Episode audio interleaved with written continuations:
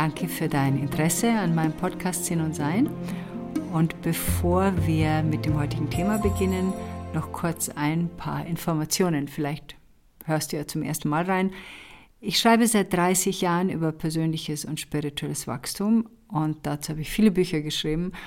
Und da gibt es auch seit ein paar Jahren sehr umfangreiche und praktische Online-Kurse zur Selbsterforschung, sei es über Kommunikation, sei es über die Sehnsucht deiner Seele, sei es um die Weisheit deines Körpers oder um die Möglichkeit, Werkzeuge zum inneren Frieden zu finden. Die findest du entweder auf meiner Website sabrinafox.com oder bei sehnsucher.de oder auch bei unity.com. Und ja, falls dir der Podcast gefällt, dann freue ich mich, wenn du ihn weiterempfehlst. Und vielen Dank schon mal fürs Zuhören.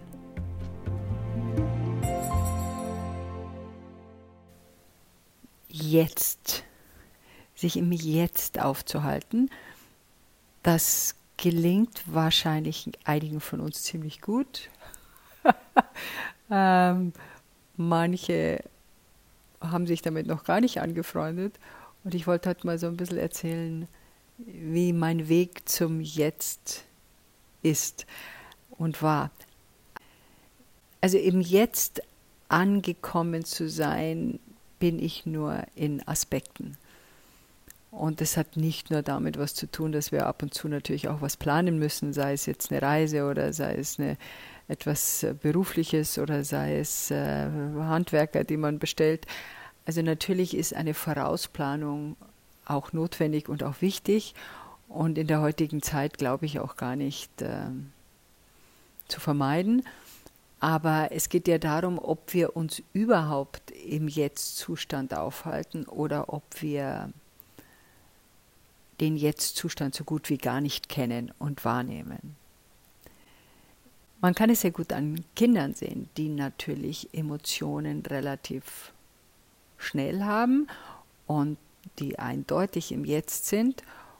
Und auch, das finde ich sehr spannend, ist dieses Einschlafen bei Kindern. Wir als Erwachsene schlafen ja manchmal nicht ein, weil wir grübeln über irgendwas oder unsere Gedanken nicht abstellen können. Ich glaube, äh, so wie es aussieht, sind Kinder, besonders wenn sie klein sind, eher mit dem ja, mit dem Körper beschäftigt. Also wie lege ich mich hin? Kann ich mich überhaupt schon so hinlegen, wo ich mich hinlegen will? Wo ist mein Schnuller? Ähm, also das sind mehr körperliche Reaktionen als offensichtlich gedankliche Reaktionen. Den Jetzt-Zustand und die Vertrautheit in den Jetzt-Zustand war ein langer Weg, weil ich erst einmal kapieren musste, dass ich überhaupt ein Problem hatte mit dem Jetzt-Zustand. Und es ist mir klar geworden auf einer Reise zu einer Freundin nach Paris, die dort schon seit damals, glaube ich, 20 Jahren lebte. Und ich war noch nicht einmal angekommen, und ich wollte da eine Woche bleiben, da fragte ich sie, wie ich ein Taxi zum Flughafen bestellen kann und wen ich da anrufe, um vorzubereiten, dass ich in einer Woche wieder wegfahre. Und das war so ein Moment der Erkenntnis. Wir kennen ja alle so Erkenntnismomente, wo uns plötzlich etwas klar wird, was wir über Jahre nicht bemerkt haben. Ich bin eine sehr gute Organisiererin und ich kann ja doch gut vorausschauen. Ja, das stimmt nicht ganz. Also ich plane gerne voraus und das hat natürlich auch ein bisschen was mit meiner Kindheit zu tun, wo ich mich konstant anpassen musste an die Verhältnisse und die äh, Gewohnheiten meines Vaters. Kommt er jetzt, kommt er nicht, ist er betrunken, ist er es nicht. Also da, da gab es wohl in meiner frühen Kindheit so eine Vorbereitungszeit, die mich aus dem Jetzt holte, sondern es ging darum, wie kommt er nach Hause. Und deshalb war schon am Nachmittag die Sorge, ja, kam schon so ein bisschen hoch, was passiert heute Abend. Als ich älter wurde, war ich in einer Mischung aus Flucht aus meinem Leben und einer Mischung aus Planung und einer Mischung aus Verweigerung. Also das heißt, ich bemühte mich, Dinge, die ich äh, erlebte, einzuordnen in, ist das gut oder ist das schlecht, kann ich das ändern oder, oder muss ich da mich zurückziehen, ähm, kann ich das vermeiden. Ich war sehr oft in so einem Vermeidungsmodus. Also ich habe dann auch sehr viel gelogen, um Sachen zu vermeiden. Also ich konnte nicht klar kommunizieren. Es war mir nicht möglich, meine Gefühle auszudrücken, weil ich zu sehr darüber nachgedacht habe, ob es jemand ärgern, verletzen, anstrengen könnte. Und deshalb entstand so ein sehr, sehr ungesunder Kommunikationsweg, der mein Leben sehr erschwert hat. Und erst wie ich anfing, mich mit klarer Kommunikation auseinanderzusetzen und sie zu integrieren, auch in mein Leben, wurde Schritt für Schritt das Leben einfacher. Also ich bin ein großer Fan von klarer Kommunikation. Und das musste ich eben auch lernen. Als ich da bei meiner Freundin in Paris saß und ich bemerkte, was ich da mache, begann ich zurück zu überlegen, bin ich denn überhaupt in einem Moment meiner Zeit auch wirklich da? Und da kam eine Erinnerung hoch ich habe früher geraucht, wie Rauchen nicht mehr in Restaurants stattfinden durfte. Und in Amerika war das sehr viel früher, da lebte ich ja. Also man durfte nur draußen rauchen, aber nur dann, wenn sich niemand beschwert. Und es ging immer darum, wann kann man jetzt, also in meinem Hirn, wann kann ich jetzt eine Zigarette rauchen? Und geht das hier? Also schon bevor ich in dieses Restaurant ging, waren meine Gedanken fokussiert an, wann ich denn jetzt bitte irgendwie meine Zigarette rauchen kann. Das habe ich damals am Anfang überhaupt nicht bemerkt, was da passiert, dass ich keinen Genuss an der Gesellschaft, an den Gesprächen, am Essen habe, weil ich so beschäftigt war in meinem Hirn, mir zu überlegen, wann ich denn bitte und wie ich denn bitte und sind die Leute um mich herum vielleicht empfindlich, diese Zigarette rauchen können. Dann bin ich noch weiter zurückgegangen in meinen Gedankengängen und dann ist mir aufgefallen, dass ich in Abenden, wenn ich irgendwo bin oder irgendwo saß oder in Situationen, die schön sind, ich sie abgebrochen habe. Als wenn ein Aspekt von mir mir nicht erlaubt zu genießen und nichts tun zu müssen. Viele von uns in dieser Generation sind aufgewachsen mit diesem Gefühl, sie müssen immer etwas tun und sie müssen immer produktiv sein. Und bis heute ist es ein inneres Kind von mir, ein Aspekt von mir, der ab und zu hochkommt. Das ist mir aufgefallen, wie ich mal an einem sonnigen Tag am Strand von Kalifornien lag mit einem früheren Freund von mir und mein Kopf auf seinen Schoß lag und dass ich sehr genossen hatte, diesen Moment. Und nach einer Minute wollte ein Aspekt von mir aufstehen und spazieren gehen. Und dann gab es diesen inneren Dialog mit mir, wo ich gesagt habe, wieso willst du jetzt aufstehen? Ja, äh, hm, äh, weil, äh, ja, weil wir liegen jetzt da schon so lange. Dann sage ich, wir liegen jetzt ja vielleicht mal eine Minute, aber es ist doch schön, jetzt so zu liegen. Äh, äh, hm, äh, aber wir sollten doch etwas tun. ja, wieso sollten wir etwas tun? Warum können wir jetzt dahin nicht liegen? Ähm, ja, weil, weil das jetzt zu lange. Dann sage ich, es ist eine Minute.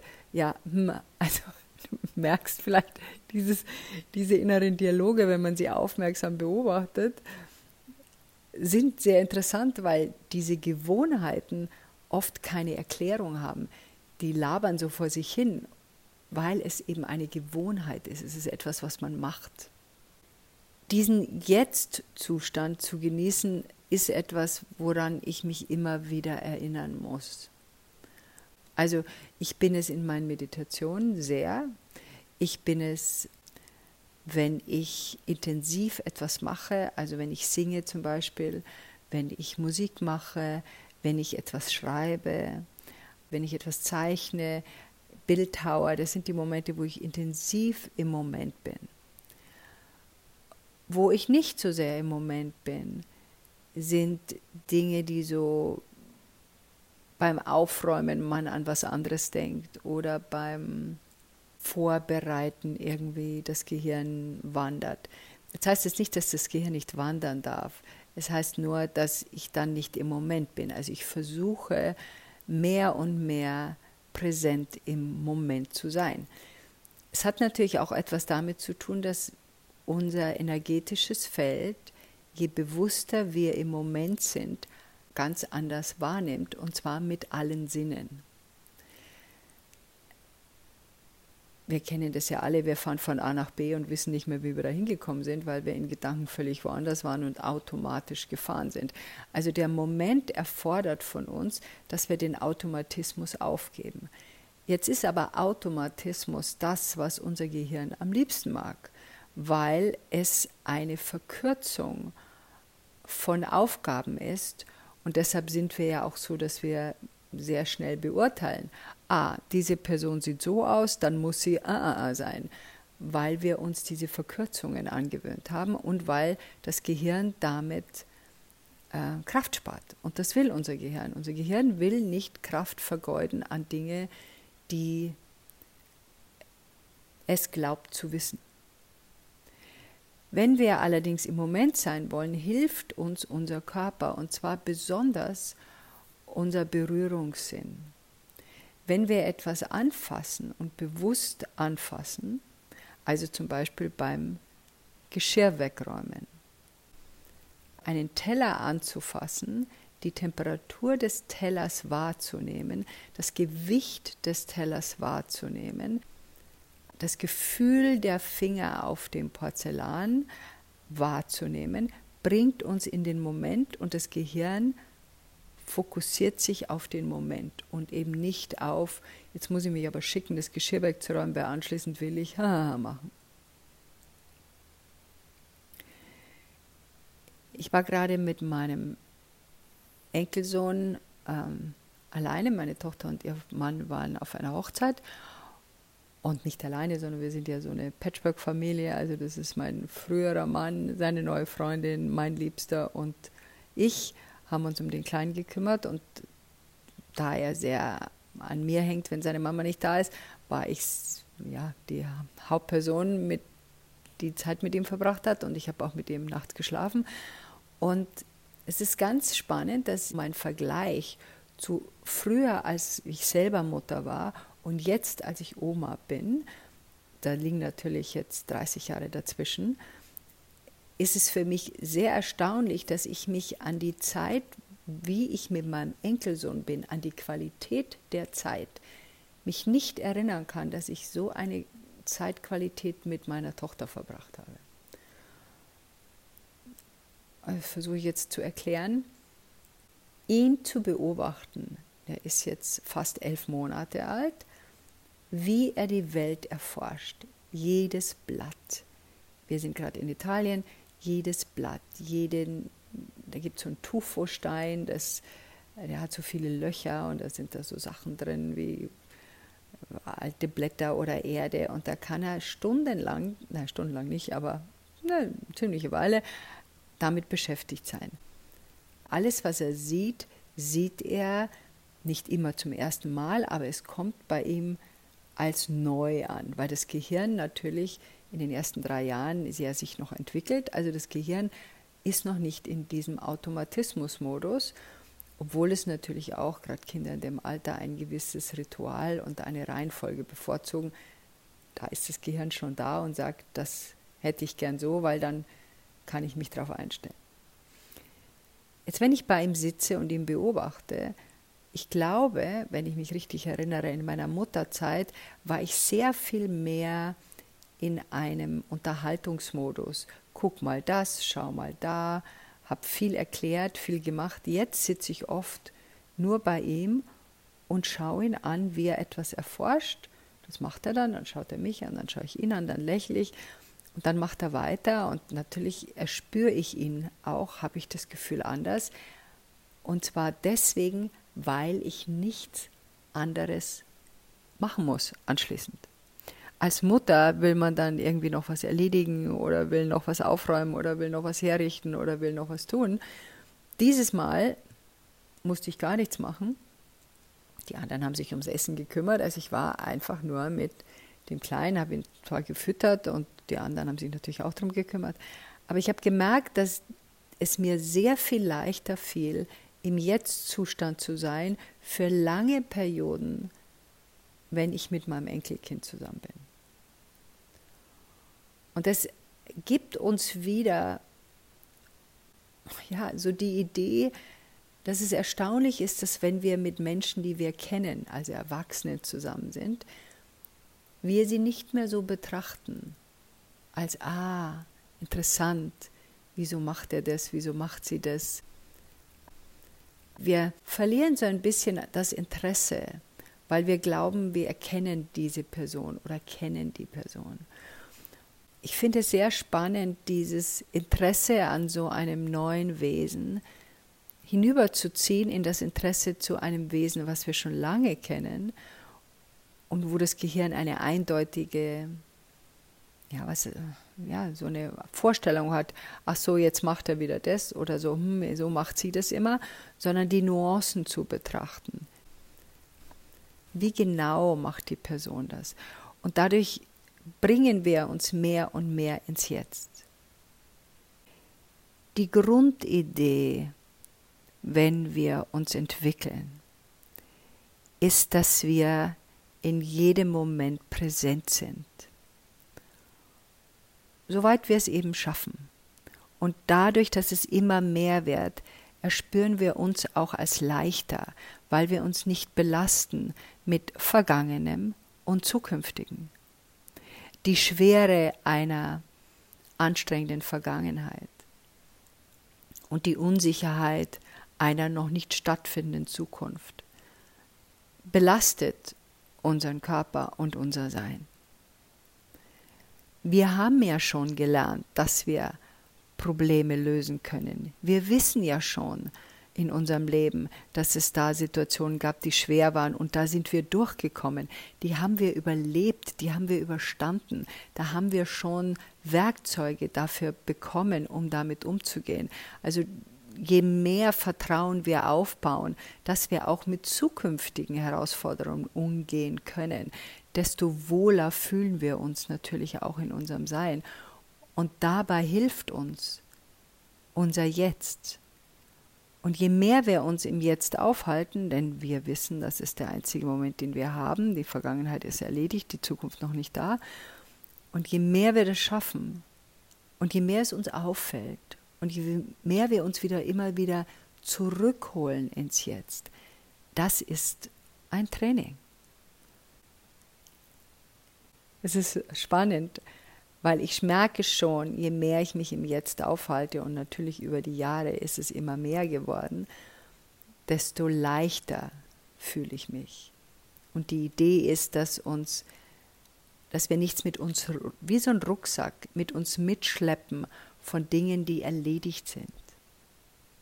Das ist das Ziel. Und uns auch nicht belasten von Dingen, die eventuell passieren, die vielleicht, also diese ganzen Grübeleien über die Zukunft, diese Sorgen machen, was ist, wenn das und was ist, wenn das und was ist, wenn das, viele dieser Sachen, über die wir uns Sorgen machen, sind einfach nicht eingetreten und treten nicht ein. Also wir legen uns, irgendjemand hat es mal gesagt, wir legen uns ein Pflaster auf eine Wunde, die noch nicht einmal stattgefunden hat. Also da ist noch nicht einmal ein Kratzer. Und wir sind schon mit dem Pflaster beschäftigt.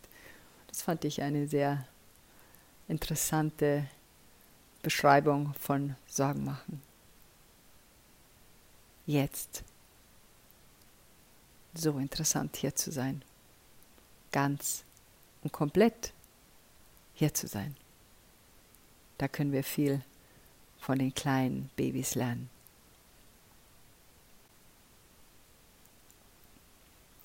Also jetzt, da wo du bist, fass etwas an, was da gerade ist.